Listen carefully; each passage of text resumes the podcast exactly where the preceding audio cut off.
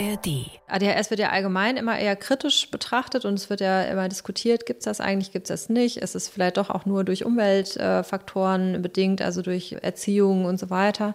Insofern wünschen sich, glaube ich, viele einen Biomarker, der klar zeigt, das ist jetzt nicht einfach nur erfunden oder liegt nicht nur daran, dass die Eltern irgendwie Schwierigkeiten in der Erziehung haben, sondern das, das ist tatsächlich irgendwie was, was wir auch abbilden können. Das ist ja allgemein in der Psychiatrie so ein bisschen schwieriger im Gegensatz zur Somatik, wo man dann doch auch häufig irgendwelche Marker hat, die man angeben kann. Was ist da los, wenn plötzlich gefühlt in jedem Freundeskreis zwei bis drei Menschen sagen, ich glaube, ich habe ADHS? Oder sogar, ich habe es bestätigt, ich habe mich testen lassen. Wir reden von Erwachsenen. Sind die tatsächlich als Kinder alle übersehen worden? Wenn ja, warum?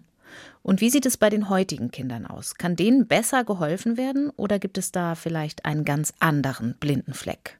Oder ist andersrum gefragt die Neigung ein bisschen zu groß, Kinder, die Erwachsenen zu laut, zu anstrengend, zu zappelig sind, über die Maßen zu pathologisieren?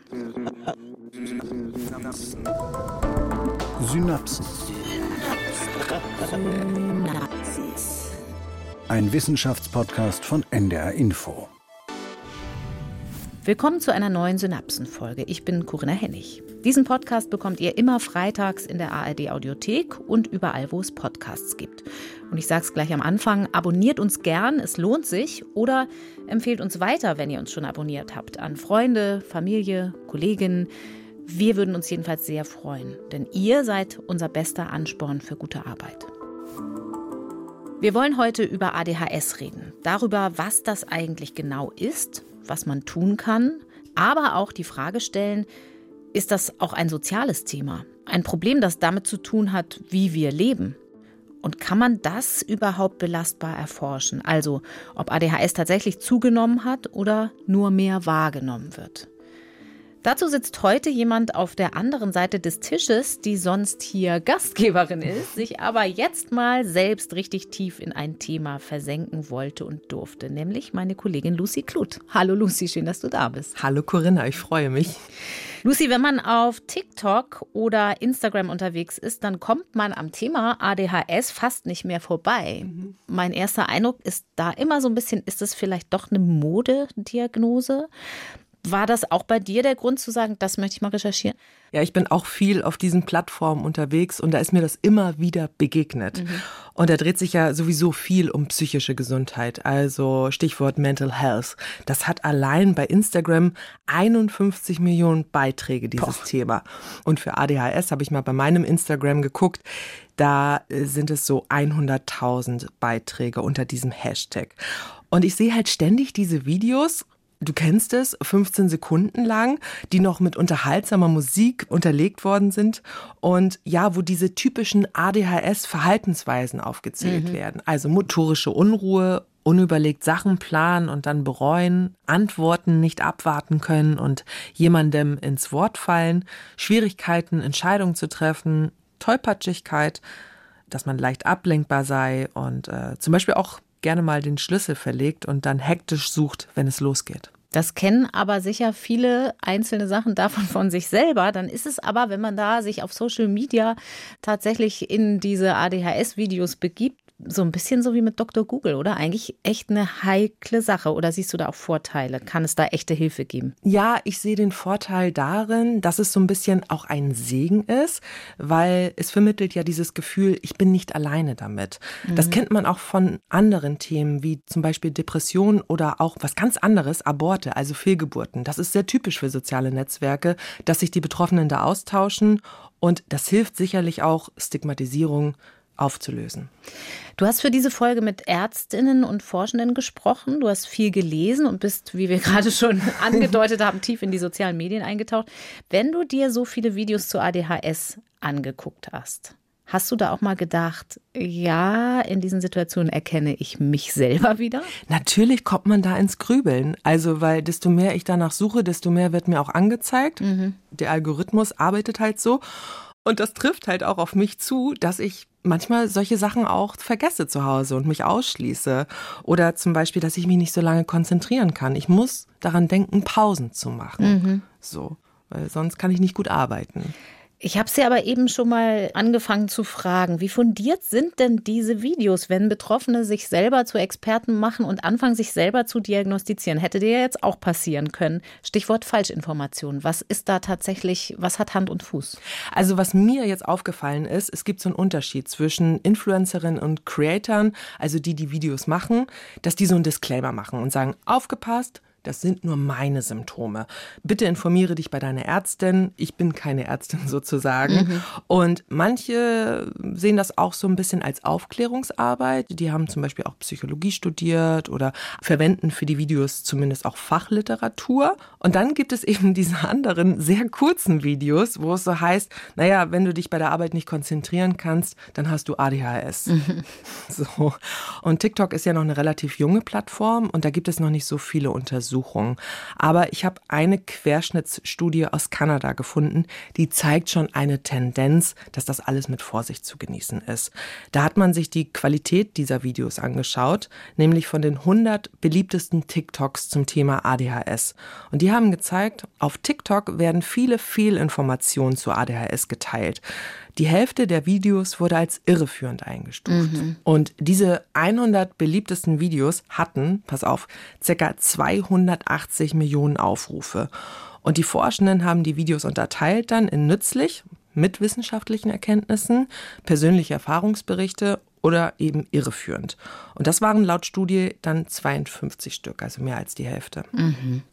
Zum Beispiel die Darstellung, dass ADHS grundsätzlich einen Dopaminmangel bedeutet. Manche Videos haben auch psychiatrische Symptome als ADHS spezifisch genannt, was aber nicht so stimmt. Okay, über einiges, was du da jetzt angedeutet hast, wollen wir im Laufe dieser Folge natürlich noch reden. Dopamin zum Beispiel, ganz zentrales Stichwort. Lass es noch mal kurz zurückstellen und bei den Social-Media-Videos bleiben.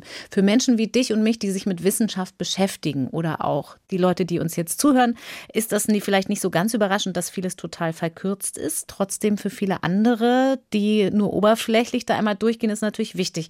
Gibt es noch was, was in der Studie aufgefallen ist dazu? Grundsätzlich sind diese Videos ja alle sehr allgemein gehalten und gehen ja nicht auf die individuelle Situation ein und auch nicht auf die individuellen Symptome. Und ein Psychiater, der an der Studie mitgearbeitet hat, Anthony Young, der hat in einem Interview gesagt, was ich sehr einleuchtend fand, nämlich, das ist wie bei einem Horoskop. Man denkt immer, dass es perfekt zu einem ja, passt. Allerdings. Das kann ich sehr gut nachvollziehen, ehrlich gesagt. Auch persönlich. Ich habe genau diesen Satz gedacht, weil in der Vorbereitung auf diese Folge habe ich gedacht, ich beschäftige mich auch mal ein bisschen damit und habe ein paar Tests für meinen jüngsten Sohn gemacht. Also mhm. so mal stellvertretend, um mal zu gucken, wie die Tests funktionieren, weil der nämlich eigentlich so ein bisschen ins Beuteschema passt. Das hat mich dann ganz schnell reingesaugt und als mhm. Eltern ist man ja sowieso leicht zu triggern. Da ging echt so ein Film im Kopf los. Hm, vielleicht ist er doch auch ein Grenzfall, das passt ja alles, weil der ist laut, der ist wahnsinnig zappelig, der ist ungeduldig, fällt einem gerne mal ins Wort. Das ist ganz schwierig für ihn zuzuhören. Und auch so positive Aspekte, die im Zusammenhang mit ADHS immer wieder erwähnt werden, treffen auch auf ihn zu. Und das fand ich echt gefährlich, weil mir geriet ganz schnell aus dem Blick, dass die entscheidende Zutat bei ihm für ADHS total fehlt. Mhm. Nämlich es gibt gar kein Problem. Ja, der Leidensdruck ist nicht da. Und da stellt sich mir dann schon die Frage, wenn ich das an mir selber beobachten konnte, ob es da nicht so eine gesellschaftliche Überaufmerksamkeit gibt. Also mhm. So bitter das auf der anderen Seite ist, dass viele wirklich gravierende Fälle, also echt Betroffene jahrzehntelang übersehen werden, denen hätte geholfen werden können. Ob wir nicht trotzdem mit diesen Selbstdiagnosen auf Social Media, Eltern, die bei Kindern sehr schnell eine Erklärung für nicht so ganz stromlinienförmiges Verhalten suchen. Deswegen wirkt sich diese mediale Präsenz von ADHS auch auf die Kliniken und Praxen aus. Was weißt du darüber? Ist jetzt ein bisschen spekulativ, aber was gerade Fakt ist, einige Wartelisten sind momentan geschlossen. Okay, das heißt, die sind vielleicht ein bisschen überlaufen. Bisschen überlaufen und das ist auch eine Herausforderung für Ärztinnen. Das hat mir Swantje Mattis erzählt. Sie ist Oberärztin an der Klinik für Psychiatrie und Psychotherapie des Universitätsklinikums Freiburg und wir hören mal rein. Man muss aufpassen, ne, dass man diejenigen, die das haben und die darunter leiden und die, die, für die es wichtig ist, auch Informationen darüber zu bekommen und sich da selber besser kennenzulernen und besser zu verstehen und möglicherweise auch eine Behandlung zu bekommen, dass man die wirklich rausfindet und dass man vielleicht andererseits Leute, die manche Eigenschaften haben, denen auch sagt, sie haben die Eigenschaften, aber sie brauchen jetzt keine medikamentöse Behandlung. Das ist im Moment ganz schön schwierig, da ein ausgewogenes Diagnoseverhalten zu haben als Arzt. Okay, also die erhöhte Aufmerksamkeit ist so ein bisschen Fluch und Segen, höre ich mhm. daraus. Kann mir schon vorstellen, dass einen das auch sauer machen kann, wenn man wirklich betroffen und beeinträchtigt ist und Hilfe braucht. ADHS, wie die meisten es kennen, ist eine Entwicklungsstörung, richtig, bei richtig. Kindern? Vielleicht fangen wir da mal an einzusteigen, was genau man darunter versteht. Also Störung, Krankheit, Behinderung sogar? Ja, also wenn wir uns jetzt mal gleich den Namen angucken. Das heißt ja Aufmerksamkeitsdefizit-Hyperaktivitätsstörung und wird als psychische Störung im Kinder- und Jugendalter beschrieben und hatte schon viele Namen, denn diese Klassifizierung hat sich nach und nach mit den Erkenntnissen in der Forschung entwickelt. Also gehen wir mal ein bisschen zurück. In den 1940er Jahren hieß es Minimal Brain Damage. Ab den 60er Jahren Minimal Cerebral Dysfunction.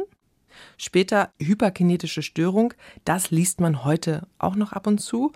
Erst in den 80ern gab es dann erstmals die Aufmerksamkeitsdefizitstörung mit oder ohne Hyperaktivität und später in den 90er Jahren dann ADHS, so wie wir das jetzt auch kennen. Mhm.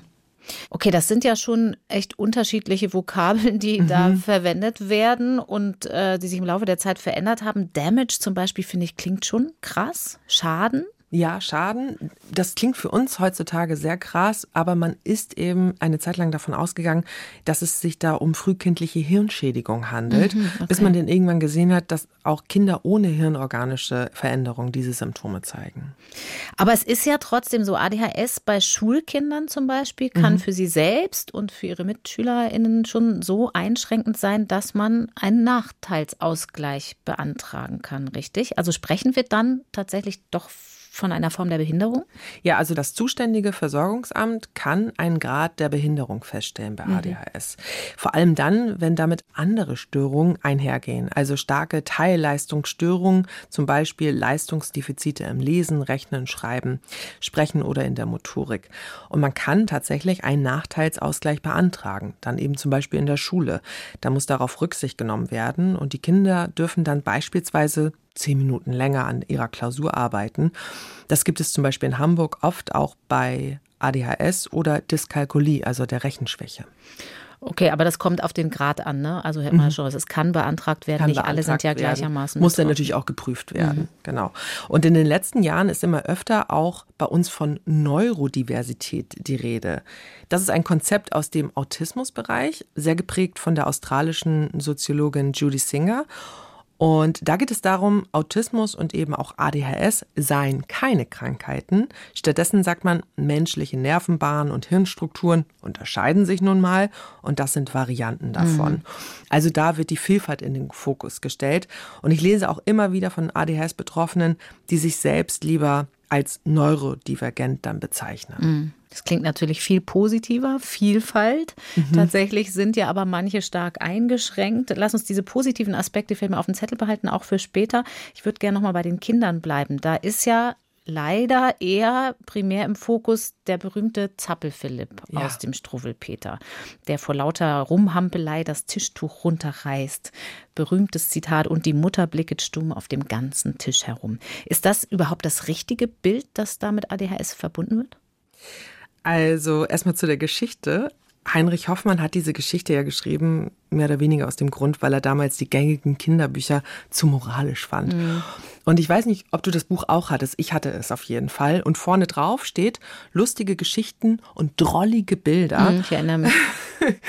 und ja, aus heutiger Sicht passen diese Bilder natürlich schon ganz gut auf die Kernsymptomatiken von ADHS, also die motorische Unruhe. Also, dass diese Kinder einen starken Bewegungsdrang haben, dass sie nicht stillsitzen können. Und auch die Symptome Impulsivität könnte man ja in diesem Bild vom Zappel-Philipp erkennen, also mhm. so eine unüberlegte Entscheidung zu treffen und ne, dann fliegt man eben hin. Mhm. Und insgesamt gibt es drei Kernsymptome. Also es gibt Aufmerksamkeits- und Konzentrationsschwierigkeiten. Die haben nicht primär was mit dem Zappel-Philipp zu tun. Die ne? haben nicht primär damit zu tun, genau. Aber zum Beispiel Hans Guck in die Luft, mhm. der ist ja auch sehr unkonzentriert, der ist ja nicht aufmerksam. Impulsivität und motorische Unruhe, also Hyperaktivität. Und Kinder mit ADHS-Symptomen, die eine Aufgabe in der Schule langweilig finden, lassen sich dann eben leichter ablenken oder können nicht so gut warten, bis sie an der Reihe sind und rufen dann rein. Oder besitzen eine gefährliche Risikobereitschaft und tun Sachen, die ihnen schaden können. Ja, aber sehr viele Kinder haben ja nun gefühlt von Natur aus drei Akkus mehr drin als Erwachsene. Das ist ja erstmal nichts Besonderes. Wo genau ist denn da die Grenze? Also welche Schwelle muss überschritten sein in puncto Hyperaktivität, damit man von ADHS spricht? Genau, nicht alles ist gleich ADHS. Also das ist so ein bisschen wie bei den Symptombeschreibungen auf Social Media. Was eine ADHS ausmacht, darüber habe ich mit Sarah Hohmann gesprochen. Sie leitet die Kinder- und Jugendpsychiatrie am Universitätsklinikum Eppendorf in Hamburg. Also man geht inzwischen davon aus, dass es ein Spektrum ist, so ähnlich wie das auch bei Autismus ja angenommen wird. Also dass es eben Menschen gibt, die extrem strukturiert sind, sich gut konzentrieren können, wenig impulsiv sind, alles sehr geplant machen. Und dann gibt es welche, die eben in einzelnen Teilbereichen Schwierigkeiten haben, sich vielleicht manchmal nicht so gut konzentrieren können oder eher unordentlich sind oder eher impulsiv, wo es aber noch keine Problematik gibt oder wo man nicht sagen würde, es ist jetzt ADHS, sondern es ist irgendwie im normalen Bereich noch. Und dann gibt es eben die, wo es sehr ausgeprägt ist von der Symptomatik und die auch einfach deutliche Beeinträchtigungen dadurch haben. Also das heißt, dass sie in der Schule störend auffallen, dass andere mit ihnen nicht spielen wollen, dass es immer Ärger zu Hause gibt, weil man stundenlang für die Hausaufgaben braucht, dass die Noten irgendwie schlecht werden. Das sind die, wo man dann vielleicht auch davon sprechen kann, dass es dann auch ein Störungsbild gibt. Also das heißt, wenn man von Störung sprechen möchte, muss man immer auch von der Beeinträchtigung ausgehen. Ja, und was hier wichtig ist, es müssen mehrere Teilbereiche mhm. betroffen sein. Also wenn ein Kind im Sozialverhalten Probleme hat, ist das noch keine ADHS, ne? Oder Leistung in der Schule. Allein schwächere Leistung im Rechnen, also Dyskalkulie oder eine Leserechtschreibschwäche, muss noch nichts heißen, wenn die Leistungen in anderen Fächern gut sind. Es gibt Studien, die aber auch zeigen, dass manche Kinder mit ADHS schon im Kita-Alter sich nicht lange mit einer Sache beschäftigen können und öfter was Neues anfangen zu spielen. Aber da wird das eben noch nicht so als Beeinträchtigung bewertet. Ist vielleicht auch in dem Alter noch gar nicht so ein untypisches Verhalten. Aber ist das denn trotzdem auch ein Kriterium für die Diagnose? Also ich habe mir ja, wie gesagt, ein paar ADHS-Tests im Internet für Kinder angeguckt und da war eine oft gestellte Frage, haben die Symptome schon im Vorschulalter begonnen? Also ist das wichtig, dass das sehr früh schon auffällt, um eine ADHS festzustellen? Du hast ja vorhin schon von so einer Schwelle gesprochen. Also mhm. es gibt so ein paar Punkte, die von Bedeutung sind. Unter anderem, dass die Kernsymptome länger als sechs Monate andauern und teilweise schon vor dem siebten Lebensjahr beobachtet wurden. Mhm. Eine ADHS entwickelt sich nämlich offenbar meistens vorher, im Alter von drei bis fünf Jahren. Aber je jünger die Kinder sind, desto schwieriger ist es, eine Diagnose zu erstellen, weil das schwer zu messen ist, welches Verhalten von der Norm abweicht. Mhm. Die Diagnose einer ADHS soll vor dem Alter von drei Jahren nicht gestellt werden und im Vorschulalter nur dann gestellt werden, wenn die Symptome stark ausgeprägt okay. sind. Anders dann in der Schule. Da sind diese Herausforderungen ganz häufig evident, weil es da eben darauf ankommt, sich zu konzentrieren, Aufgaben zu lösen, die einen auch mal nicht interessieren und auch erwartet wird, dass man höflich und rücksichtsvoll miteinander umgeht. Die Diagnose wird deshalb häufig im Grundschulalter auch gestellt. Und dazu hören wir einmal Timo Hennig. Er ist Kinder- und Jugendpsychotherapeut von der Universität Potsdam. Viele Kinder mit ADHS sind ebenso flexibel im Denken, sind neugierig, sind auch kreativ, haben viel Energie oft auch wirklich einen guten Humor, also dass sie schon so in der Klasse auch ja das Ganze so ein bisschen bereichern können. Also es wird eigentlich nicht langweilig, wenn die Kinder dabei sind, aber das ist natürlich oft nicht das, was dann eigentlich erwartet wird von ihnen, sondern wenn eben still sitzen erwartet ist, dann passt das eben nicht so dazu. Okay, da liegt es ja aber nahe, dass man dann auch im Grundschulalter erstmal ein bisschen vorsichtig sein muss, am Anfang zumindest mit einer Diagnose, weil die Kinder müssen sich ja alle erstmal da reinfinden, wie man sich in der Schule zu verhalten hat, so Anpassungsschwierigkeiten. Ne? Aber wenn man das trotzdem jetzt mal noch ausdehnt auf die gesamte Schulzeit, nicht nur auf die ersten Wochen und Monate, dann klingt das, was er jetzt gerade gesagt hat, fast ein bisschen so, als müsste es nicht immer ein Problem sein, was die Kinder haben, sondern als wäre in vielen Fällen auch unser System ein bisschen zu starr, wie man in der Schule sich zu verhalten hat. Sarah Humann sprach ja eben auch vom Spektrum. Also gibt es da vielleicht einen Grenzbereich, in dem man Kindern noch gar nicht unbedingt die Diagnose stellen müsste, wenn wir mehr auf sie und ihre Bedürfnisse eingehen könnten und nur dann? Oder ist das zu naiv, zu ESO-mäßig gedacht. Nein, es ist nicht zu ESO, aber so eine Kausalität ist schon schwierig eindeutig zu beantworten. Mhm. Also wie ist es überhaupt mit der Prävalenz? Also wie häufig ist ADHS bei Kindern und Jugendlichen? Was weiß man da? Also die Prävalenz, also die Häufigkeit der ADHS im Kinder- und Jugendalter in Deutschland liegt um die 5 Prozent, je nach Literatur. Bezogen auf alle bis 18 Jahren oder wie? Also ich habe jetzt bei der KICS-Studie vom Robert-Koch-Institut geschaut und da ging es um Kinder im Alter von 3 bis 17 Jahren. Mhm. Da wurden die Eltern befragt, ob die Kinder eine Diagnose bekommen haben. Und da gab es eine erste Welle von 2003 bis 2006. Da waren das im Durchschnitt 5,3 Prozent und in einer Folgeerhebung von 2014 bis 2017 waren es dann 4,4 Prozent. Also ein Rückgang um fast einen Prozentpunkt, der aber ausschließlich bei Jungen vorliegt, die aber immer noch doppelt so häufig eine Diagnose erhalten wie Mädchen. Okay weil dieses Klischee vom zappligen Jungen so präsent ist oder sind Mädchen tatsächlich womöglich weniger betroffen? Also man nimmt an, dass Mädchen oft nicht diagnostiziert werden. Übersehen werden. Ja, genau. Mhm. Im Erwachsenenalter ist das Geschlechterverhältnis nämlich wieder ausgeglichener und Erwachsene und Mädchen sind in den letzten Jahren ein immer größeres Thema in der Forschung. In Freiburg gibt es zum Beispiel eine Spezialsprechstunde für ADHS bei Erwachsenen seit 1998. Und eine Ärztin, die sich dort mit ADHS bei Mädchen und Frauen beschäftigt, ist Swantje Mattis. Die haben wir eben schon gehört. Dass das so ihr Thema wird, war eher ein Zufall, weil es während ihrer Facharztweiterbildung eine Studie gab zur medikamentösen und psychotherapeutischen Behandlung von Erwachsenen mit ADHS und parallel eine Studie in der Kinder- und Jugendpsychiatrie. Und dort ging es dann nicht nur um die Kinder, sondern auch um ihre Mütter, die selbst ADHS haben. Die wurden auch behandelt da gibt es eben eine hohe Erblichkeit, weil meistens sind auch die Eltern betroffen der Kinder. Und für die gab es dann auch Gruppentherapien bzw. Medikamente. Und Svantje Mattes sagt eben, Frauen sind lange übersehen worden.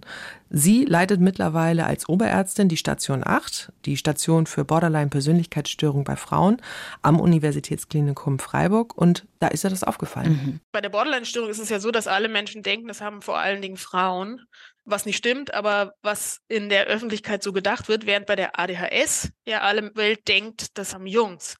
Ne, also wenn wir die ADHS denken, dann denken wir immer an den Zappel Philipp, an den über Tische und Bänke kletternden Kleinen, der manchmal Wutanfälle kriegt und im Supermarkt alle verrückt macht und denken weniger an Mädchen. Und auf der Borderline-Station kann man sehen, dass die Mädchen mit ADHS fast immer übersehen werden. Also diese ADHS-Erkrankungen bei Mädchen werden meistens nicht diagnostiziert. Naja, und Einfluss kann auch haben, dass wir andere Erwartungen an das Verhalten von Mädchen haben und Mädchen auch versuchen, sich mehr anzupassen und die Symptome anders sind. Jetzt muss ich trotzdem wegen Borderline nochmal mhm. nachfragen.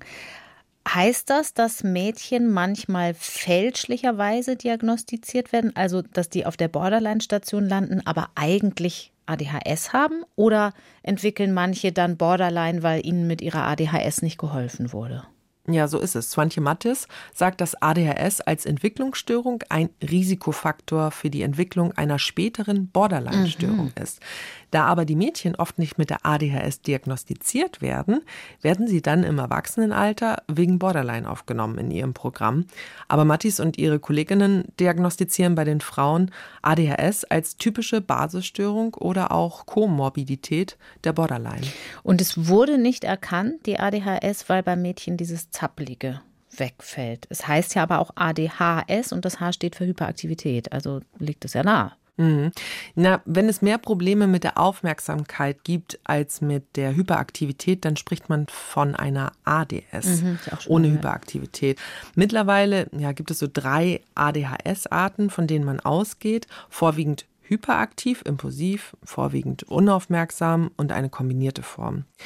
Und bei Mädchen, ja, im Durchschnitt, im Vergleich zu Jungen, gibt es halt weniger von Merkmalen wie Hyperaktivität und Impulsivität. Generell gilt halt für diesen ADS-Typen, dass er eher verträumt ist und ja, sich ablenken lässt. Und sie kompensieren ihre Defizite dann auch anders. Also wenn sie zum Beispiel bei einer Aufgabenstellung nicht zugehört haben, habe ich gelesen, fragen sie eher nicht nochmal nach, sondern versuchen auf anderen Wegen an die Informationen zu kommen. Also, naja, ein ziemlicher Mehraufwand, der dann eben auch mehr Energie kostet und Zeit. Das kann man sich vorstellen. Ich finde es total interessant und vor allem auch wichtig für die Betroffenen. Also wenn man übersehen wird, das ist dann irgendwie so ein bisschen blinder Fleck ja noch nach wie vor. Gibt es eine Erklärung für diese Geschlechterunterschiede? Unterschiede oder zumindest irgendeinen Ansatz, an dem man weiterdenken kann? Naja, abgesehen davon, dass man vielleicht auch das Verhalten von Mädchen anders bewertet, ist für die Forschung mittlerweile interessant, inwiefern hormonelle Schwankungen und ADHS zusammenhängen. Das ist aber alles noch in den Kinderschuhen. Also erstmals konnte nachgewiesen werden, dass Frauen mit ADHS stärker an PMS leiden, also den prämenstruellen Stimmungsschwankungen, als in der Gesamtbevölkerung. Mhm. Und in dieser Zyklushälfte sinkt ja eben auch der Östrogenspiegel. Allerdings basiert diese Studie rein auf Selbsteinschätzung und PMS selbst ist auch noch gar nicht so gut mhm. erforscht. Also man kann sagen, das sind Hinweise, denen jetzt nachgegangen wird. Und das ist natürlich wahrscheinlich auch noch nicht relevant für neun, sieben, acht, neunjährige Mädchen vor der Pubertät. Also sind da doch viele Fragen offen, entnehme ich dem. Viel Forschungsbedarf. Halten wir mal fest, man hat Mädchen vernachlässigt. In der Diagnose tut das vielleicht immer noch zu viel. Vermutlich dann aber eben auch in der Therapie und in der Forschung. Und aber auch nicht nur Mädchen, Frauen, sondern habe ich das richtig verstanden? Generell Erwachsene mit ADHS, das kommt gerade erst auf? Mhm. Man hat lange gedacht, dass ADHS sich auswächst. Mhm. Und Ärztinnen konnten Erwachsenen ja lange gar keine Medikamente hier in Deutschland verschreiben. Also das Bundesinstitut für Arzneimittel und Medizinprodukte hat erst 2011 in einer sogenannten Indikationserweiterung für Methylphenidat-haltige Arzneimittel zugestimmt. Also zum Beispiel Ritalin. Richtig, genau. Nur für Kinder Ritalin, für Erwachsene bis dahin nicht. Genau, vorher gab es zwar auch schon Patienten, die Medikamente bekommen haben, aber das war dann eine Off-Label-Situation. Also außerhalb der Zulassung Off-Label. Ja, genau. Das wird ja immer mal wieder gemacht, in anderen Bereichen auch, dass Medikamente gegen ein Krankheitsbild oder für eine Gruppe genutzt werden, für die sie nicht oder noch nicht zugelassen wurden, wohl aber für was anderes. Vielleicht bleiben wir erstmal bei dieser Frage, ADHS wächst sich nicht aus. Ja, das heißt im Klartext, die ADHS bleibt bei vielen auch im Erwachsenenalter bestehen. Und dazu hören wir nochmal Swantje Mattis. Also das ist, glaube ich, die Erkenntnis der letzten 30, 40 Jahre, dass es sich nicht bei allen auswächst. Ungefähr bei der Hälfte. Also die Hälfte, wenn man konservative Kriterien oder verschiedene diagnostische Instrumente anlegt, dann findet man, dass bei der Hälfte im Erwachsenenalter die diagnostischen Kriterien weiter erfüllt sind. Bei der anderen Hälfte, die haben auch noch die Eigenschaften, aber die sind nicht mehr so ausgeprägt, dass sie dann die diagnostische Schwelle überschreiten. Also die Eigenschaften verliert man auch nicht, aber die Ausprägung kann sich, die kann sich verändern im Verlauf des Lebens und eben auch abnehmen. Okay, ist jetzt die Frage, ist das Glas halb voll oder halb leer? Sage ich es mal positiv. Immerhin die Hälfte kann womöglich hoffen, dass sich die persönliche Belastung ganz maßgeblich verringert, wenn sie erwachsen sind. Ja, und wenn man nach den Unterschieden in der Symptomatik schaut zwischen Kindern und Erwachsenen, dann ist Hyperaktivität das Symptom, das sich schon sehr verändert. Also das entwickelt mhm. sich dann oft zu einer nach innen gerichteten Unruhe. Die Ausprägung der ADHS-Symptome kann auch schwanken, hängt von Lebenssituationen auch ab, also wo die ADHS auch stark zum Vorschein kommen kann. Stress zum Beispiel triggert die Symptome, mhm. Klausurenphasen, neue Lebensabschnitte. In der Sprechstunde von Frau Mattis sind oft Erwachsene, die kommen, wenn sie Mutter geworden sind. Entweder haben sie dann belastende Situationen mhm. oder sie merken, dass ihre Kinder ADHS haben und kommen dann. Und in Untersuchungen hat sich gezeigt, dass ADHS-Betroffene ein höheres subjektives Stresserleben haben.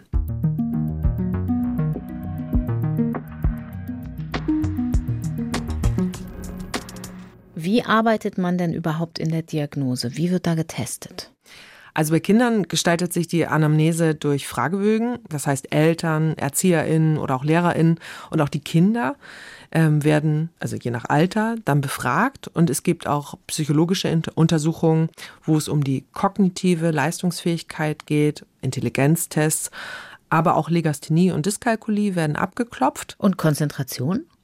Ja, die werden eher weniger eingesetzt. Ah, okay. Da hören wir mal Sarah Hohmann zu. Früher hat man auch äh, noch Konzentrationstests gemacht, wovon man mittlerweile aber so ein bisschen abgekommen ist, weil die Leitlinie auch das nicht mehr empfiehlt, weil eben diese Konzentrationstests in einer sehr künstlichen Atmosphäre stattfinden, meistens vom Computer, wo man sagen muss, da fällt es den meisten Kindern nicht so schwierig, sich dann auch wieder darauf zu konzentrieren.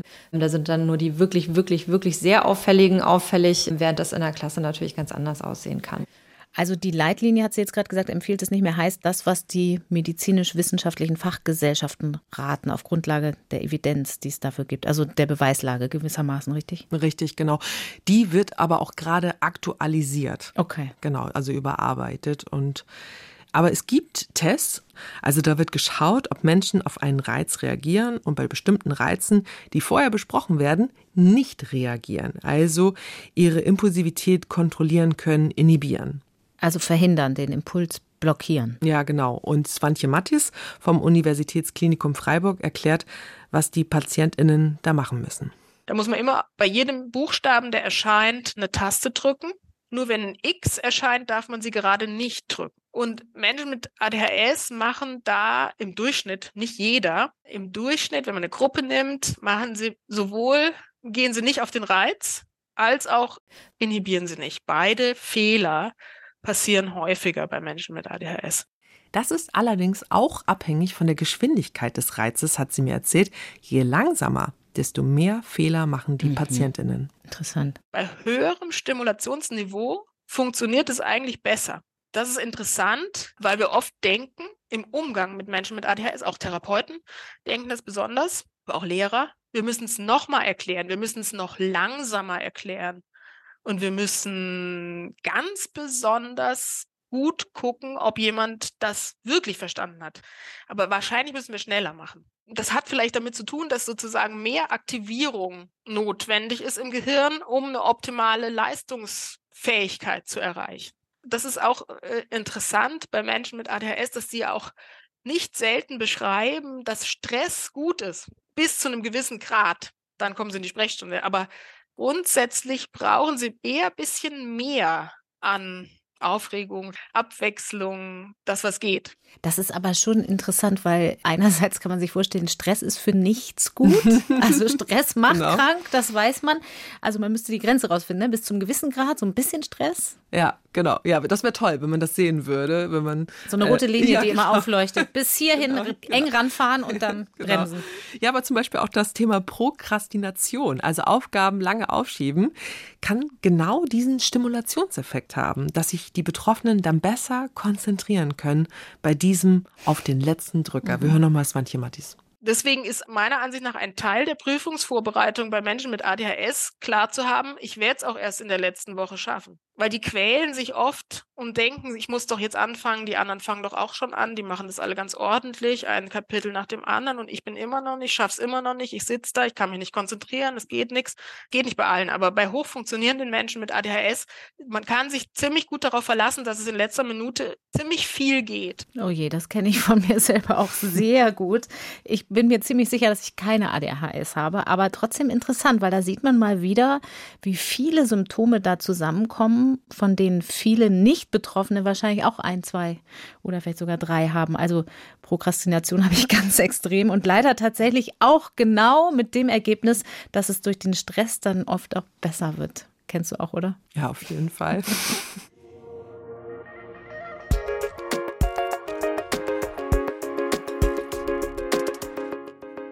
Stress macht was mit dem Gehirn, ist ja aber nur ein Faktor und grundsätzlich drängt sich mir jetzt immer mehr die Frage auf, was ist da eigentlich los? Was passiert überhaupt biochemisch, wenn man an einer ADHS leidet? Naja, es gibt so ein Schlagwort, Dopaminmangel. Mhm. Das liest man und hört man immer wieder zu ADHS.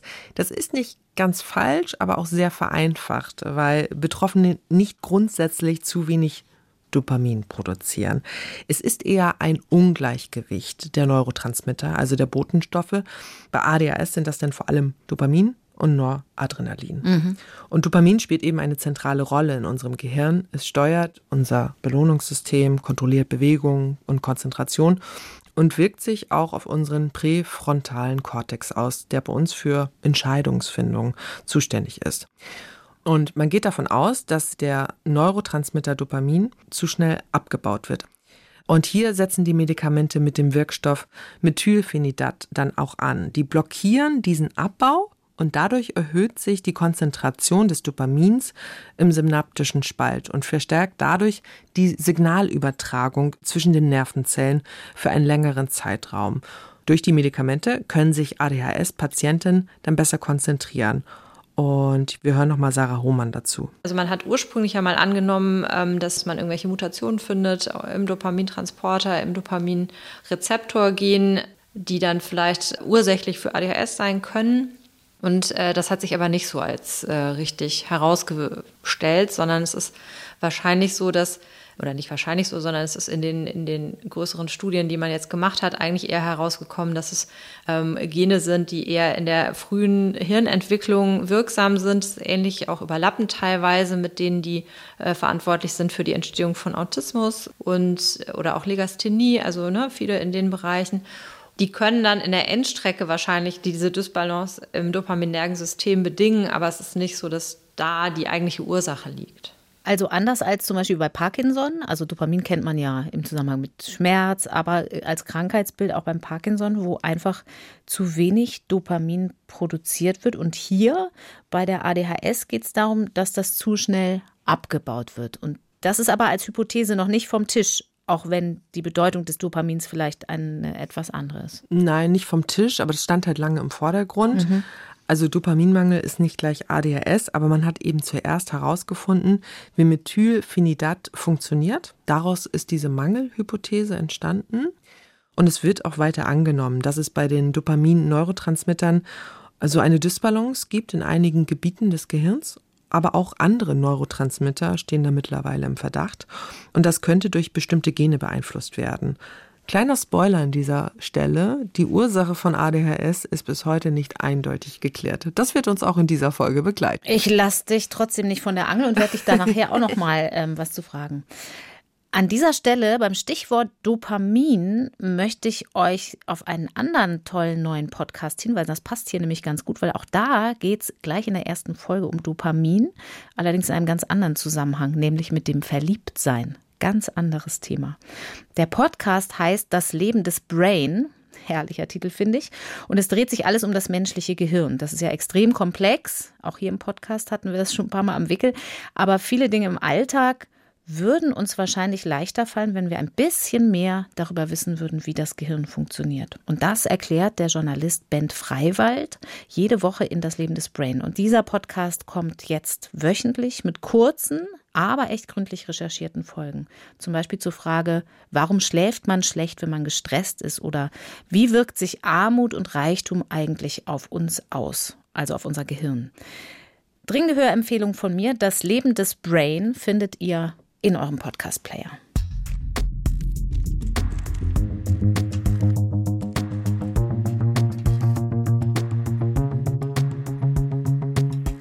Lucy, du hast jetzt eben gesagt, Methylphenidat, der Wirkstoff, der zur Behandlung eingesetzt wird, also Ritalin, das ist ja so ein Achtungwort in der ganzen ADHS-Diskussion. Mhm. Für viele Eltern vor allen Dingen, weil das da natürlich eine der wichtigsten Fragen ist, wenn ein Kind ADHS-Symptome entwickelt, soll man da Medikamente geben oder nicht? Also man möchte ja sein Kind nicht einfach so schnell, um irgendwas abzustellen, mit Tabletten vollstopfen. Aber möglicherweise ist das ja ab und zu die einzige echte Lösung. Da hat sich aber nicht so viel verändert in den letzten Jahren, oder? Also Ritalin, damit sind wir schon groß geworden, so als Scherz auch. Zappel man nicht, sonst kriegst du Ritalin. Mhm. Das ist nach wie vor das Mittel der Wahl. Ja, ist es. Das ist ja der Markenname mhm. und der vielen geläufig ist. Und der Wirkstoff, ne, hast du schon gesagt, Methylphenidat. Und äh, mittlerweile gibt es aber auch mehr Anbieter von. Also andere Markennamen, unter denen genau. das noch kursiert. Ja. Wie kam man eigentlich auf diesen Wirkstoff in der Forschung? Also, dass gewisse Stimulantien hyperaktiven Kindern helfen können, das hat der Kinderarzt oder es wird so zurückgeführt auf den Kinderarzt Charles Bradley aus den USA in den 1930er Jahren. Der war Leiter einer Klinik für Kinder mit Nervenerkrankung und eigentlich hatte er den Kindern etwas gegen Schmerzen gegeben. nämlich Benzedrin, ein Amphetamin, und dabei bemerkt, dass auffälligere Kinder ruhiger werden und sich auch besser konzentrieren können. 1937 hat er dann eine kleine Studie veröffentlicht, wo er 30 Kinder zwischen 5 und 14 Jahren mit Benzedrin eine Woche lang behandelt hat. Mhm. Er hat aus dem Verhalten der Kinder abgeleitet, dass es rund der Hälfte der Kinder besser ging mit den Medikamenten. Das war aber zu dem Zeitpunkt keine Entdeckung, die jetzt für wahnsinnig viel Aufmerksamkeit gesorgt hat. Ja, die Hälfte der Kinder bei der kleinen Zahl ist auch noch nicht genau. so viel. Genau. Er hat aber trotzdem weitergemacht und weitere Studien veröffentlicht und auch damit dieser Forschung den Weg geebnet. Und die ist dann so richtig wieder in Fahrt gekommen, als Methylphenidat auf den Markt kam. Also das war 1954 im deutschsprachigen Raum. Da wurde das dann verkauft und der Wirkstoff ist chemisch verwandt mit den Amphetaminen wie Speed oder Ecstasy. Das ist intuitiv, aber total unlogisch, weil das wirkt ja eher aufputschend. Ja, und deshalb war das auch erstmal für die Behandlung bei Erwachsenen von Depression, Müdigkeit und Narkolepsie gedacht. Mhm. Das heißt, offenbar wirkt das aber bei gesunden Menschen eben aufputschend und mhm. bei Menschen mit ADHS bewirkt es eher das Gegenteil, jetzt mal ganz grob, also nicht ganz das Gegenteil, ne? aber genau. fährt runter. Genau, fährt runter und sie können sich fokussieren und konzentrieren. Ritalin kam dann in den USA 1955 auf den Markt. Darauf folgten dann die ersten Studien, wie der Wirkstoff überhaupt bei verhaltensauffälligen Kindern wirkt. Also angelehnt an das, was Charles Bradley gemacht hat. Und dann wurde immer mehr dazu geforscht war auch so ein bisschen der Zeitgeist, habe ich gelesen. Also es gab viele neue pharmakologische Substanzen und immer mehr Studien dazu. Und ich sage mal so, die Studien sind dann auch immer besser geworden, ne? also qualitativ besser geworden. Waren dann doppelblind und Placebos. Ganz anders als bei Bradley noch. Mhm, aber trotzdem noch mal ganz kurz, weil an Kindern ist jetzt hier die Rede davon. Das liegt aber dran, wahrscheinlich, weil man ADHS bei Erwachsenen einfach nicht so im Blick hatte. Ja, genau. Bei uns in Deutschland fallen die Medikamente seit 1971 unter das Betäubungsmittelgesetz. Mhm. Und es gibt sie auch nur auf Rezept, weil es halt eben eigentlich ein Aufputschmittel ist und Suchtpotenzial haben soll. Ja, dann sag doch mal, wie sieht es denn mit der Abhängigkeit aus? Also es gibt bei der medikamentösen Behandlung im Allgemeinen bei mhm. ADHS gibt es so zwei Gruppen. Das ist einmal diese Gruppe der Stimulantien, wo Methylphenidat dazu gehört ähm, und Amphetamine wie Dexamphetamin und Lisdexamphetamin. Und es gibt die nicht stimulierenden Wirkstoffe. Ja, und ganz einfach gesagt, wirklich jetzt ganz einfach, wirken die Stimulantien besser und sind zur Behandlung von Kindern mit ADHS ab sechs Jahren zugelassen. Also deswegen immer noch State of the Art, Ritalin oder andere. Super Herst vereinfacht, weil ADHS ist total individuell mhm. und dann kommt es wirklich, dann, es gibt jetzt eben mehrere Präparate mhm. und das wird dann sozusagen auch ausprobiert. Okay. So, aber insofern ja, die meisten, die meisten nehmen das noch. Ja, die genau. Stimulantien. Genau, aber diese Stimulantien haben eben ein Abhängigkeitspotenzial und können missbraucht werden. Deswegen sollten zum Beispiel Suchterkranke diese nicht bekommen, sondern die Alternativpräparate mhm. dann eben mit den nicht stimulierenden Wirkstoffen.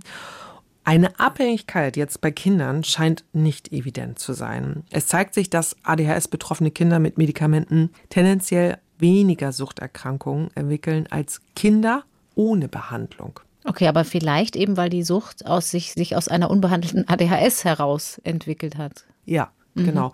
Wir hören Sarah Hohmann nochmal dazu. Was man auch sagen muss, dass die meisten der Patienten, die das im Kindesalter nehmen, ja irgendwann sagen, sie möchten nicht mehr. Also es ist nicht so, dass sie daran festhalten oder wirklich sich abhängig oder süchtig fühlen oder das gar nicht loslassen können, sondern es ist eher im Gegenteil so, dass ganz viele Patientinnen und Patienten das irgendwann gar nicht mehr nehmen möchten und sagen, ich will nicht mehr und es dann ein paar Jahre ohne probieren zumindest mal. Manche gehen dann im Erwachsenenalter wieder dahin zurück, wenn sie den Eindruck haben, sie bräuchten es wieder. Aber es gibt ganz viele, die sagen, ich möchte nicht immer Tabletten nehmen und mein Wunsch wäre, ohne auszukommen. Also das spricht, finde ich, auch ein bisschen dagegen, dass es abhängig macht, mhm. in dem Sinne jetzt, ne, wenn man nicht ohnehin süchtig ist. Aber gerade in den Nullerjahren gab es ja einen großen Anstieg an Verschreibungen. Hm. War das vielleicht ein Hype, jedem Kind Medikamente zu verschreiben? Ist man da jetzt zurückhaltender geworden? Wie ist das jetzt?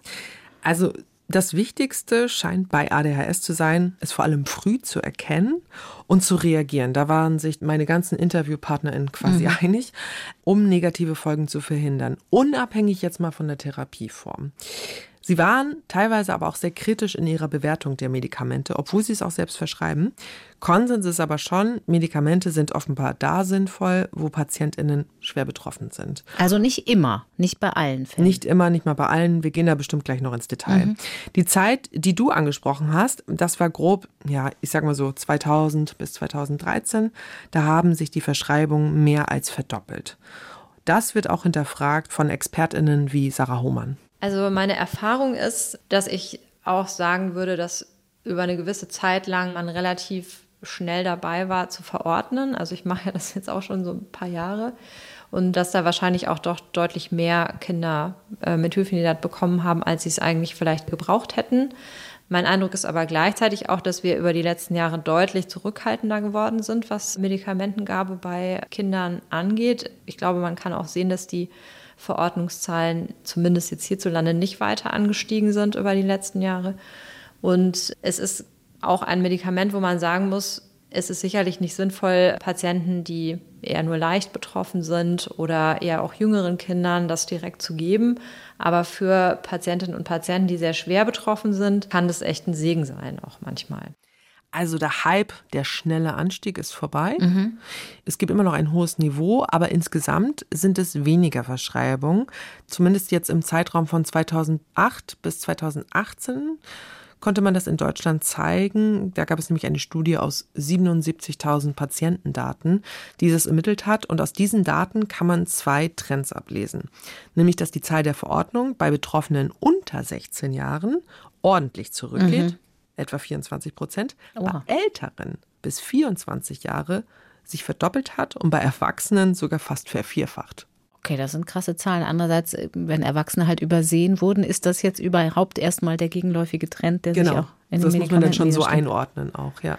Lucy, aber was ist mit Nebenwirkungen? Was ja immer wieder beschrieben wird, ist zum Beispiel Appetitlosigkeit oder dass der Puls hochgeht. Und ich habe auch Hinweise gelesen, dass es zu Wachstumsstörungen kommen kann. Ja, erstmal grundsätzlich ist die kurze Wirksamkeit und Verträglichkeit durch viele Studien gut beleuchtet worden. Aber ja, die Einnahme kann mit diesen Nebenwirkungen verbunden mhm. sein. Mhm. Wo es weitaus weniger Daten gibt, ist die Sicherheit bei einer längeren Behandlung. Okay, aber gerade das ist natürlich wichtig bei Kindern vor allen Dingen. Die nehmen das ja auch oft über einen längeren Zeitraum, wie wir gehört haben. Genau, man kann sagen, das ist eine Datenlücke und das wird auch in der Leitlinie thematisiert und ist unter anderem ein Grund, warum Kleinkinder unter drei Jahren gar keine Medikamente bekommen sollen. Oftmals wird diese Langfristigkeit ja in Tierversuchen modelliert, mit Mäusen, Ratten und Rhesusaffen. Mhm. Und wo es auch immer wieder Hinweise gab, dass Methylphenidat sich auf das Wachstum auswirken könnte. Minimal, aber das scheint möglich. Und dieses Jahr ist eine Studie erschienen, die diese Datenlücke füllen möchte für einen Behandlungszeitraum von zwei Jahren. Und die kommt zu dem Ergebnis oder zu den Ergebnissen, es gibt keine Wachstumsverzögerung. Patientinnen nehmen in den ersten sechs Monaten ab, danach stabilisiert sich das. Puls und Blutdruck können leicht ansteigen. Und das waren 1400 Kinder und Jugendliche zwischen 6 und 17 Jahren aus verschiedenen europäischen Ländern. Okay, erstmal beruhigend. Aber andererseits, diese Daten beziehen sich ja jetzt nur auf einen Behandlungszeitraum von zwei Jahren, hast du gesagt. Hm, Richtig. Genau. Und nach diesen neuen Daten scheint eine Einnahme von zwei Jahren gut verträglich zu sein. Die Forschenden räumen aber selbst ein, dass ihre Daten mit Vorsicht interpretiert werden müssen. Es gab einen großen Follow-up-Verlust, das heißt, nach zwei Jahren war nur noch die Hälfte der Teilnehmer dabei. Mhm. Und sie schließen nicht aus, dass eine Langzeitbehandlung unerwünschte Auswirkungen haben könnte, weil die Stichprobe zwar groß war, aber für eine prospektive Studie immer noch zu klein sei. Wie ist das denn mit Einnahmezeiträumen? Also wir haben schon gesagt, Kinder nehmen das oft sehr lang als Erwachsener will ich das vielleicht die ganze Zeit nehmen? Also muss bzw. kann man die ein Leben lang nehmen? Grundsätzlich ist das möglich. Und das habe ich Sarah Hohmann auch gefragt. Also wenn man es eindosiert hat und es dann eigentlich auch gut verträglich ist und der Wunsch besteht, es weiterzunehmen, dann äh, sollte man das ist so die Empfehlung aus, resultierend aus großen Studien, wo man gesehen hat, dass nach einer gewissen Zeit es vielleicht auch gar nicht mehr so hilfreich ist bei vielen Patienten. Dann sollte man eigentlich mindestens einmal im Jahr einen Auslassversuch machen. Das vielleicht nicht unbedingt in einer Zeit, wo dann zehn Arbeiten geschrieben werden, sondern dann in, schon in der Schulzeit oder in der Zeit, wo man arbeitet, also jetzt auch nicht im kompletten Frei. Da kann man es ohnehin weglassen, wenn man es jetzt primär für die äh, Konzentration braucht, sondern äh, dann in einer Zeit, wo regulär Schule ist, aber eben nicht so viel Stress oder nicht so viel Leistungsforderung vielleicht vorhanden. Und dann kann man hinterher eben beurteilen, ist es weiterhin notwendig oder möchte man es vielleicht auch längerfristig ohne probieren? Und ohnehin ist es auch so, dass mittlerweile, das war früher ja gar nicht denkbar, aber mittlerweile ja auch relativ klar empfohlen ist, dass man, wenn es vertretbar ist, auch in den Ferien oder an Wochenenden das zum Beispiel auch weglassen kann. Okay, das klingt alles so, als wenn man mittlerweile einen sehr differenzierten, vorsichtigen, ausgeruhten Umgang mit Medikamenten gefunden hat. Dann lass uns doch jetzt gucken, was für zusätzliche oder alternative Behandlungsmethoden es gibt, zusätzlich zu der chemischen. Also man spricht ja immer von einer multimodalen Behandlung. Und bei ganz jungen Kindern im Vorschulalter gibt es ja auch erstmal eine Empfehlung für Eltern, so ein Elterntrainingsprogramm mitzumachen. Und bei Jugendlichen wird auch eine Verhaltenstherapie empfohlen. Mhm. Was die vergangenen zehn Jahre immer wieder thematisiert wird, auch als Alternative zu Medikamenten, ist Neurofeedback. Also so ein mentales Training. Richtig. Also manche Betroffene driften ja genau dann ab, wenn es darum geht, eine Aufgabe zu lösen. Mhm. Und hier sollen sie lernen, ihre Hirnaktivität bewusst zu steuern. Sie sind dann verkabelt am EEG und sehen auf einem Bildschirm zum Beispiel ein Flugzeug. Und das soll nach oben fliegen. Das kann gelingen durch starke Konzentration. Die rechnen dann zum Beispiel eine Matheaufgabe durch. Und durch die Wiederholung die wöchentlichen Sitzungen, sollen sie diese Technik verinnerlichen. Aber die Wirksamkeit ist noch unklar, weil beteiligte Eltern das als sehr wirksam einordnen, und zum Beispiel LehrerInnen dagegen eher so keine großartigen Veränderungen sehen. Mhm. In der Regel wird das auch nicht von der Krankenkasse bezahlt. Hat vielleicht auch was mit der Erwartungshaltung zu tun. Ne? Ja, wahrscheinlich schon. Gefunden habe ich auch Angebote zu Lerntrainings. Da geht es ja inhaltlich zum Beispiel um Zeitmanagement, Strukturierung des Lernstoffs.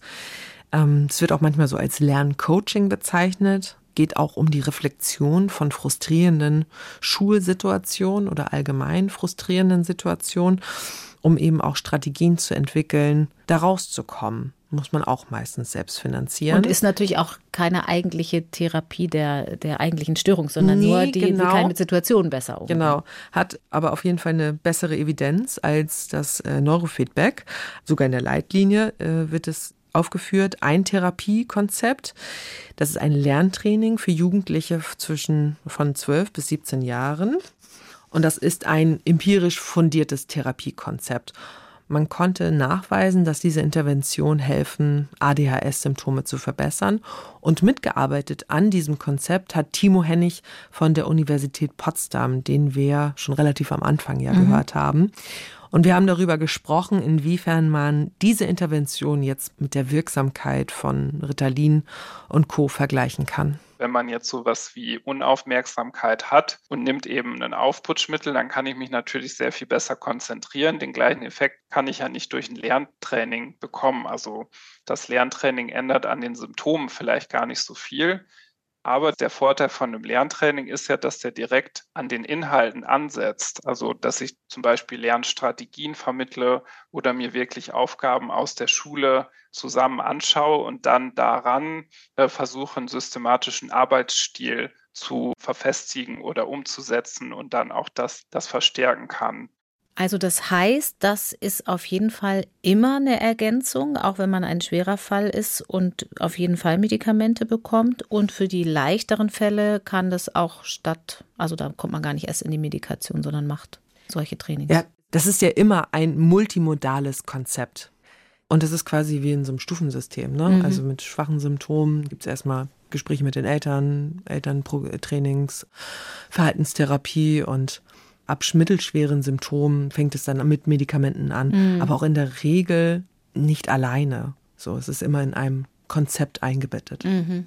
Und für die, die irgendwann vielleicht sogar aufhören, die Medikamente zu nehmen, ganz aufhören, ist es natürlich relevant, dass ich Strategien entwickelt habe, auf die ich zurückgreifen kann. Genau. Ist es so, dass sich die ADHS meistens negativ auf die schulischen Leistungen auswirkt, wenn sie nicht behandelt wird? Wir haben ja schon vorhin darüber gesprochen, dass sie in diesen standardisierten mhm. Intelligenztests äh, meistens schlechter abschneiden.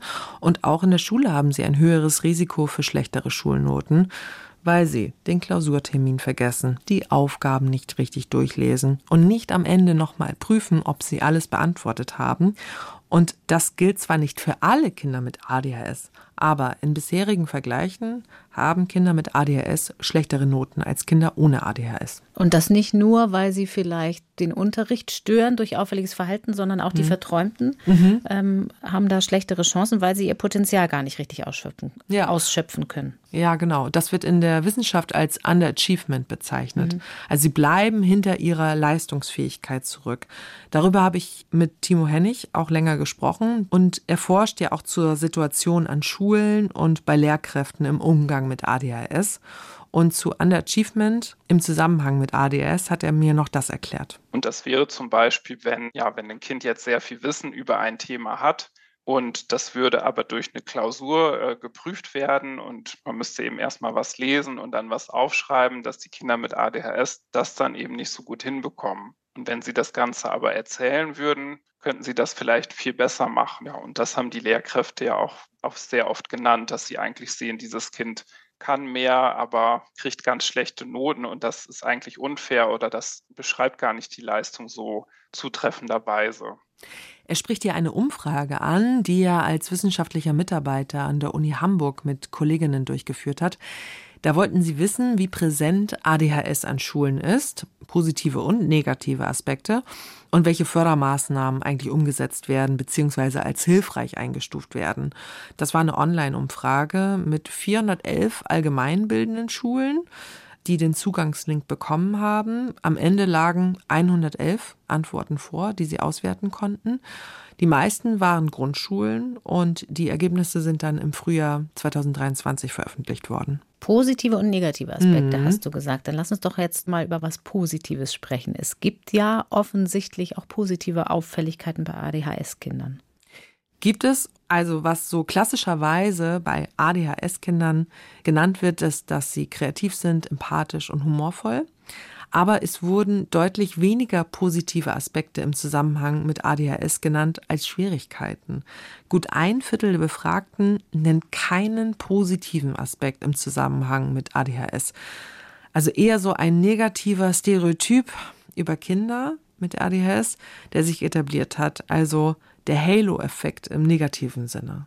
Also der Halo-Effekt nochmal kurz ist ja diese Wahrnehmungsverzerrung, dass wir zum Beispiel denken, eine Person mit Brille ist eine besonders intelligente und fleißige Person. Genau, und bei ADHS und genau andersrum. Genau andersrum. Und dass dann negative Erwartungen dominant sind und dass die ja dann so die sogenannten ADHS-Problemkinder sind. Wir hören nochmal Timo Hennig. Also als Kinderpsychologe blutet mir da ja schon das Herz, wenn ich denke, oh so, wird das wahrgenommen nur so als Probleme. Und ich denke, das wäre eben auch wichtig, wenn wir dann Lehrkräfte ausbilden, eben schon die Probleme auch zu sehen, aber eben auch zu sehen, was wäre denn eine gute Entwicklung oder wie kann auch eine positive Anpassung passieren. Und da gibt es auch viele Beispiele dann später im Berufsleben, wo das auch gut geklappt hat und dass man das mehr eben auch die positiven Aspekte nochmal mitteilt. Ja, und dass die Lehrkräfte wirklich also so eine ausgewogene Sicht auch auf die Kinder haben können. Ich habe das auch ganz oft in Interviews und auch in Recherchetelefonaten ganz häufig gehört, dass die Betroffenen ganz tolle Eigenschaften haben sollen und dass das eigentlich Ressourcen sind, die durchaus positiv genutzt werden können und mit denen man auch Erfolg haben kann.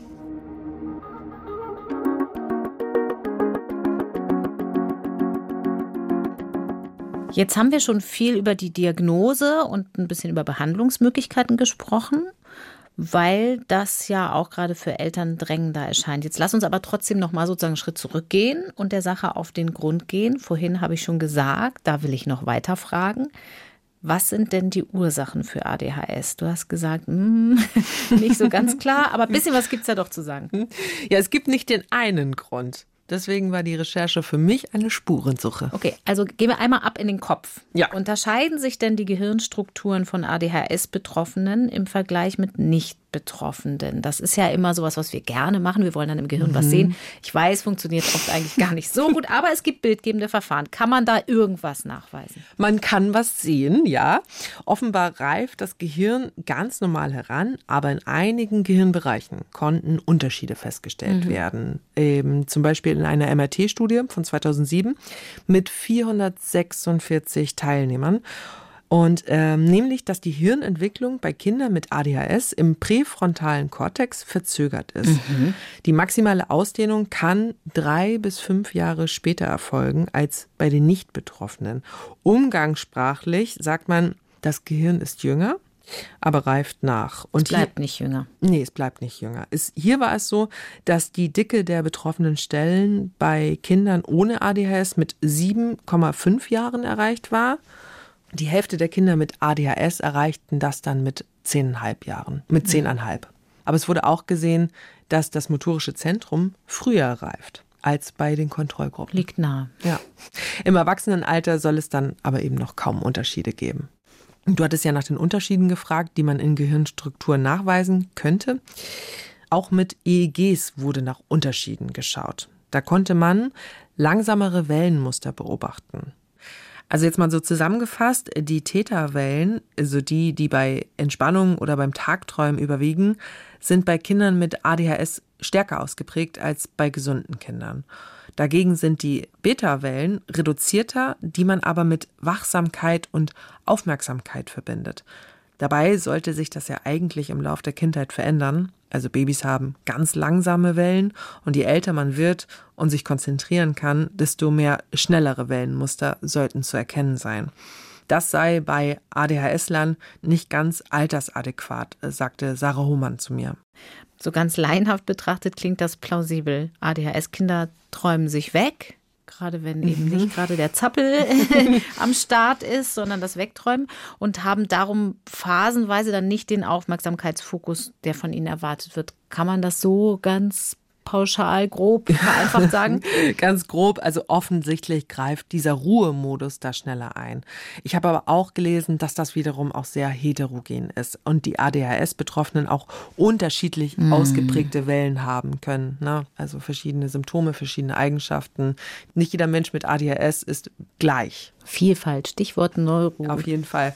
Eben. Und insgesamt ist das auch alles nicht so eindeutig, dass man jetzt ADHS an einer einzigen Stelle im Gehirn identifizieren kann. Mhm. Das heißt also, diese bildgebenden Verfahren werden nicht zur Diagnose eingesetzt. Genau, diese Merkmale seien nicht auffällig genug und könnten ADHS nicht erklären. Deswegen braucht man das nicht, um eine Diagnose zu stellen, sagt Sarah Hohmann. Also es wird deshalb nicht eingesetzt, weil man eben noch nicht so ganz eindeutige Marker hat, also auf der einen Seite. Und auf der anderen Seite es natürlich auch so ist, dass es eine sehr kostenspielige Untersuchung ist und man damit auch nicht zu einer besseren Diagnose oder valideren Diagnose kommt, im Moment jedenfalls noch, als das durch die klinische, rein klinische Diagnostik der Fall wäre gibt auch schon Studien, die können das unterscheiden. Also einerseits anhand von genetischen Daten, andererseits aber auch von MRT-Daten. Die können das schon unterscheiden, quasi gesunder Kontrollproband von ADHS-Betroffenem. Aber es sind einfach, wie gesagt, noch sehr aufwendige und auch kostspielige Untersuchungen, wo man jetzt nicht so unbedingt rechtfertigen könnte, dass man das tatsächlich machen muss bei einer Erkrankung, die man auch auf klinischer Basis ganz gut definieren kann. Okay, ich nehme mit, das ist nicht ganz durcherforscht mit den Markern, ist alles noch nicht so ganz klar. Aber wie so oft ist es auch so, es könnte trotzdem eventuell sinnvoll sein, mhm. zahlt aber sowieso keiner. Gibt es denn noch andere Ansätze? Also zum Beispiel wurde untersucht, ob die Netzhaut dazu dient, ADHS und auch Autismus zu erkennen. Da wurde im Sommer 22 von australischen und britischen Forschern eine Studie veröffentlicht. Die haben die Aktivität der Netzhaut gemessen mit Elektroretinographie, ERG. Und diejenigen, die von ADHS betroffen waren, da war die elektrische Energie höher bei Autismus niedriger als bei den Kontrollprobanden. Also die Netzhaut reagiert unterschiedlich auf Licht, aber das ist alles noch im experimentellen Stadium. Das heißt zusammengefasst, es gibt in Deutschland gegenwärtig keine Biomarkerdiagnostik für ADHS. Aber Es würde es natürlich einfacher machen, wenn es die gäbe. Auch in der öffentlichen Diskussion, ob ADHS bei manchen tatsächlich mehr eine Modediagnose ist oder eine vorschnelle, einfach zu habende Erklärung für Dinge, die nicht gut funktionieren. Und vor allem, das finde ich fast noch wichtiger, inwieweit sich Betroffene wirklich schon im Bereich einer Störung bewegen oder eher im Spektrum. Stichwort Neurodiversität. Also ohne Biomarker lässt es halt auch Raum für Spekulationen. Ja, aber ganz ehrlich, Lucy, ich frage mich schon, inwiefern soziale Faktoren oder überhaupt Umweltfaktoren eine Rolle spielen. Ich sag mal so, früher Klischee, aber ist auch was Wahres dran, haben wir mehr draußen gespielt, wir hatten mehr Freiheit, mehr unbeobachtet sein. Heute kommen noch die digitalen Einflüsse dazu, aber eben auch zum Beispiel, Kinder sind viel früher altersmäßig und auch viel länger am Tag in Fremdbetreuung. Ganztagunterricht in der Kita. Das ist länger als früher der Kindergarten. Sie sind ständig in der Gruppe und immer unter Aufsicht. Und es gibt ja auch dazu grundsätzlich Studien, dass das nicht in allen Fällen immer so gut ist. Wie ist es da mit dem Zusammenhang zu ADHS? Wird das erforscht, was unser Lebenswandel mit uns, mit den Kindern macht? Also unsere Art, unser Sozialgefüge zu strukturieren. Ist wahrscheinlich schwierig mit der Datenlage, könnte ich mir vorstellen. Ne? ja, du hast ja schon selber so viele Sachen jetzt aufgezählt. Mhm. Aber das ist eben gar nicht so einfach zu beantworten. Was ich festgestellt habe in der Recherche, in den 2000er Jahren, als die ADHS-Diagnosezahlen nach oben gingen und viel mehr Ritalin verschrieben wurde, haben sich in der Forschung so zwei Lager manifestiert auch in der Öffentlichkeit so ein bisschen. Der Großteil der Forschenden geht bis heute vor allem von genetischen und neurobiologischen Ursachen für mhm. ADHS aus. Psychosoziale Faktoren sind Risikofaktoren, scheinen eher zweitrangig mhm. als Ursache. Also das wird schon genannt, aber eben in der zweiten Reihe. Und befürwortet wird die Vergabe von Medikamenten bei starken Symptomen. Eine kleinere Gruppe, zumindest habe ich dazu viel weniger wissenschaftliche Arbeiten gefunden, stellt dagegen psychosoziale Faktoren, negative Beziehungen zu den Eltern und Medienkonsum in den Vordergrund, dass das ADHS sehr beeinflusse, wenn und das ist vielleicht dann schon fast ein bisschen extrem, nicht sogar ursächlich dafür mhm. sei. Also so eine Kausalität. Mhm. Und dass Medikamente keine Lösung seien. Aber du hast eben gesagt, du hast weniger Studien für diese Denkschule gefunden, aber weniger heißt ja nicht gar keine. Nee, genau. Also die Familienumstände und sozioökonomische Status spielen bei der Entwicklung von ADHS mit rein und sind mhm. als Risikofaktoren identifiziert worden. Aber wie groß dieser Einfluss ist, das scheint bisher nicht eindeutig zu sein. Mhm. Es gibt unglaublich viele Forschungsansätze, was eine ADHS begünstigt und wo man als Eltern auch Einfluss drauf hat, zum Beispiel auch Medienkonsum. Für diese Folge habe ich mit Karl-Peter Lesch von der Kinder- und Jugendpsychiatrie am Uniklinikum Würzburg gesprochen. Er forscht schon sehr lange zu den Ursachen von ADHS im Bereich Genetik und er schätzt den Einfluss von zum Beispiel Medienkonsum so ein. Letztendlich ist es auch bei einem Blick auf eine Verhaltensstörung immer auch ein Spiegel der Gesellschaft, wie die Gesellschaft mit extremem Verhalten umgeht wo die Toleranzschwelle gelegt wird und welche eben Hilfen angeboten wird. So zeigt sich in unserer Gesellschaft zwar ein allgemeiner Trend, dass Diagnosenhäufigkeit im Vorschulalter über das Grundschulalter und die späte Kindheit hinweg ansteigt, aber letztendlich dann sich im Jugendalter stabilisiert. Es gibt andererseits aber keine belastbaren Belege für die Annahme, es gäbe eine Zunahme von ADHS-Diagnosen wegen der Internetnutzung oder Videospielen oder Mobiltelefonie. Dennoch kann natürlich die übermäßige Nutzung von sozialen Medien zu einer Verschlimmerung der Folgen von ADHS führen. Dies hat sich besonders, und das zeigen Untersuchungen in der Schweiz, während der Pandemie gezeigt, dass dann eben solche latent vorhandenen Verhaltensstörungen dann besonders exprimiert werden. Eine entscheidende Rolle spielt wohl die genetische Veranlagung. Also die Vererbbarkeit wird als sehr hoch eingeschätzt, mhm. zwischen 40 und 80 Prozent. Dazu gab es viele Zwillingsstudien und Familienstudien, aber auch Adoptionsstudien. Da hat man eben gesehen, dass die biologischen Eltern von den adoptierten ADHS-Patientinnen häufiger selbst von ADHS betroffen waren als die Adoptiveltern. Das heißt, es gibt eine genetische Prädisposition. Weiß man denn schon, welche Gene die Verursacher sind? Also welches Allel, welche Genvariante man sozusagen haftbar machen kann? Kein einzelnes Gen allein kann die ADHS-Symptome bewirken. Mhm. Was angenommen und erforscht wird, sind Risikogene, die sich in Varianten zusammentun können. Und diese genetischen Varianten können die Entwicklung des Gehirns beeinflussen. Das heißt, es müssen mehrere dieser genetischen Varianten zusammenkommen, mhm. um eine ADHS zu entwickeln. Es wird auch zu einzelnen Genen dann geforscht, unter Verdacht an der Entstehung von ADHS beteiligt zu sein, zum Beispiel das Latrophilin-3-Gen. Ganz vereinfacht jetzt gesagt, beeinflusst das Regionen im Gehirn, die mit Aktivität und Aufmerksamkeit zusammenhängen. Es gab zum Beispiel Untersuchungen an Zebrafischlarven, die darauf hinweisen. Die Forschenden haben das Gen bei einer Gruppe ausgeschaltet. Das Ergebnis war, dann waren die Fische viel aktiver. Sie sind viel mehr geschwommen und waren auch schneller als die Kontrollgruppe. Daraus haben die Forschenden abgeleitet, dass eine verringerte Latrophilin-3-Genfunktion bei Zebrafischlarven typische Verhaltensänderungen verursachen, die den üblichen ADHS-Merkmalen sehr ähnlich sind. Und dann haben sie auch Methylphenidat getestet. Und hier war die Wirkung ähnlich wie bei ADHS-PatientInnen. Die Fische haben sich der Kontrollgruppe vom Tempo angepasst. Insgesamt geht diese Forschung an den Gen aber recht langsam voran. Das sind so viele und man kann eben auch keine Therapie daraus ableiten. Also es existieren ja auch keine Gentests zur Diagnostik. Mhm. Wenn man jetzt diese beiden Denkschulen aber mal zusammenbringt bei der Ursachenforschung, also vielleicht doch ein bisschen soziale Einflüsse und eine genetische Prädisposition, ergibt sich daraus noch ein anderer Ansatz vielleicht? Ja, es gibt ja zum Beispiel Forschung in der Epigenetik, mhm. also welchen Einfluss unsere Lebensweise auf unsere Genetik mhm. hat. Und Epigenetik ist ja so der Dolmetscher dann zwischen Nature und Nurture, also zwischen genetischen Faktoren und Umweltfaktoren. Und es gibt biochemische Vorgänge, die eben nicht unseren genetischen Code verändern, aber die Funktionalität des Codes beeinflussen. Also da ist die Genexpression betroffen.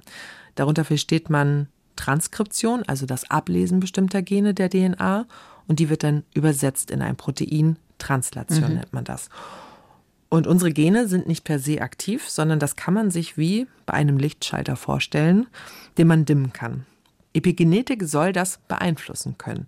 Es gibt zum Beispiel einen Prozess, der nennt sich DNA-Methylierung. Damit können bestimmte Bereiche an- und abgeschaltet werden. Und angenommen wird, dass dieser Prozess von außen beeinflusst wird, also Ernährung, Alkohol, Rauchen, Stress, bei ADHS ist die Annahme mit dem Wissen, dass es Risikogene gibt, dass negative Faktoren wie Rauchen oder Konsum von Alkohol oder anderen Suchtmitteln während der Schwangerschaft, aber auch Vernachlässigung oder Misshandlung im Kindesalter epigenetische Mechanismen beeinflussen. Ist total einleuchtend, finde ich. Ja. Und das soll aber auch andersherum möglich sein, also mit positiven Faktoren, sagt Karl Peter Lesch. Aber es gibt natürlich auch positive, also vor ADHS schützende Beeinflussungen, die denkbar sind. Wir untersuchen gegenwärtig ein Risikogen, das eine Cyalintransferase produziert. Diese Transferase ist ein Enzym, das Cyalinsäure, das ist ein Zuckermolekül, an Proteine bindet, die die Gehirnentwicklung und die neuronale Signalübertragung steuern. Cyalinsäure findet sich in großen Mengen in der Muttermilch. Wir nehmen daher an, dass Stillen im Idealfall bis zu sechs Monaten die Ausprägung eines ADHS günstig beeinflussen kann. Dies wird auch durch epidemiologische Daten deutlich unterstützt. Also wir wissen ja wahrscheinlich mittlerweile alle, Stillen ist zur Prävention von ganz vielem gut, Risiken zu vermindern und offensichtlich, so sagt es hier Kai-Peter Lesch, äh, wenn man ein erhöhtes ADHS-Risiko hat, dann kann sich Stillen auch positiv auswirken. Genau, zumindest gibt es Hinweise darauf.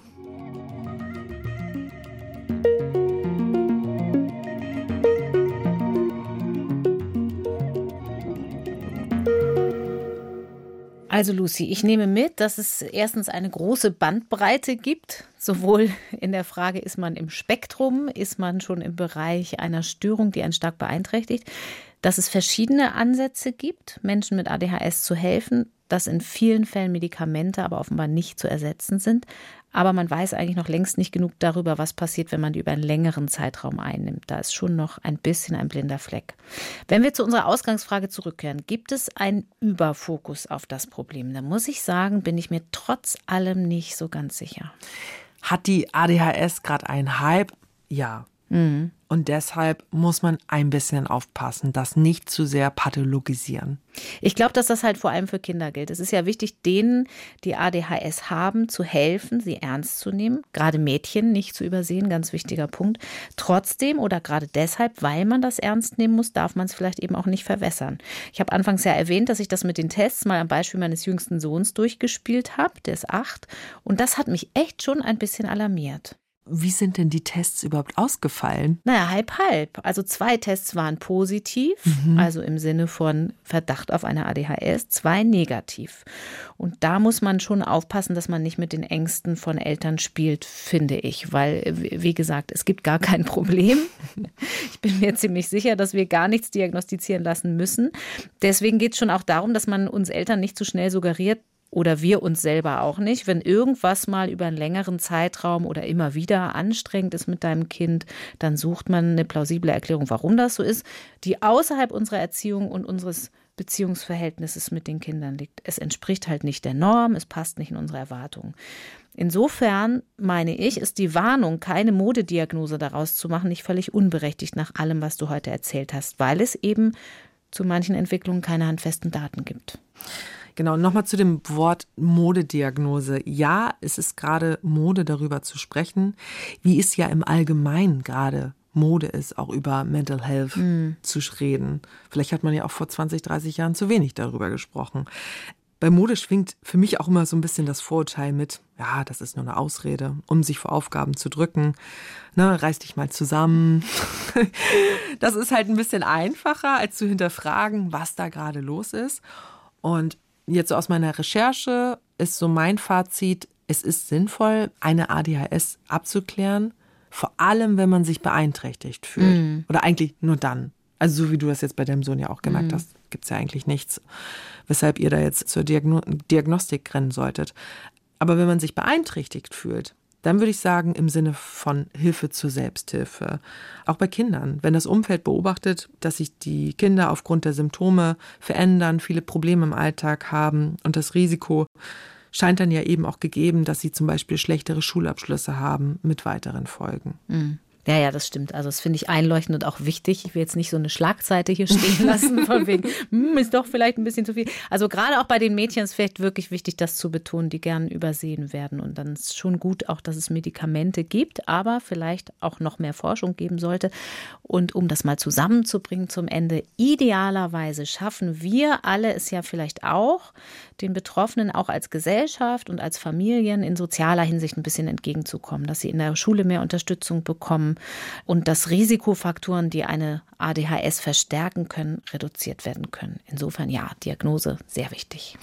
Ja, und ich meinte ja eben gerade Hilfe zur Selbsthilfe und das habe ich bei vielen Betroffenen gelesen. Erwachsene, die spät ADHS diagnostiziert bekommen haben, sagen, diese Diagnose habe ihr Leben positiv verändert. Es sei wichtig gewesen. Sie können sich nämlich dank Therapie und oder Medikamenten konzentrieren und dadurch auch ihren Job zuverlässig ausüben, was auch das Selbstwertgefühl natürlich stärkt. Mhm. Mal sehen, wo sich das Thema in der öffentlichen Wahrnehmung und auch in der Forschung noch so hin entwickelt. Vielen Dank, Lucy, dass du da warst. Sehr gerne. Und vielen Dank ans Team, Lena Bodewein, Marion von Klarenau und Konrad Winkler. Und ihr wisst ja, wenn ihr uns was sagen möchtet oder eine Frage habt, dann schreibt uns gern an synapsen.ndr.de. Alle Quellen, die Lucy konsultiert hat, findet ihr wie immer in den Shownotes. Nächste Woche geht es hier weiter mit dem Science Slam und in zwei Wochen kommt eine neue Synapsenfolge. Ich kann das Thema schon mal verraten, es geht uns nämlich alle an. Vielleicht macht das auch was mit euch, wenn ihr beim Einkaufen das Label Gentechnik frei auf der Milchtüte seht, zum Beispiel. Grüne Gentechnik. Warum sagt der Großteil der Forschenden eigentlich was ganz anderes als Umweltverbände? Wie böse oder eben aber auch andersrum, wie harmlos ist grüne Gentechnik tatsächlich? Diese Folge findet ihr in zwei Wochen, wie alle anderen Folgen, überall da, wo es Podcasts gibt. Wir allerdings legen euch wie immer besonders die ARD Audiothek ans Herz. Da findet ihr nämlich zum Beispiel auch das, was ihr jetzt hört. Hier kommt noch ein letzter Hörtipp. Mein Name ist Corinna Hennig und ich sage an dieser Stelle schon mal Tschüss.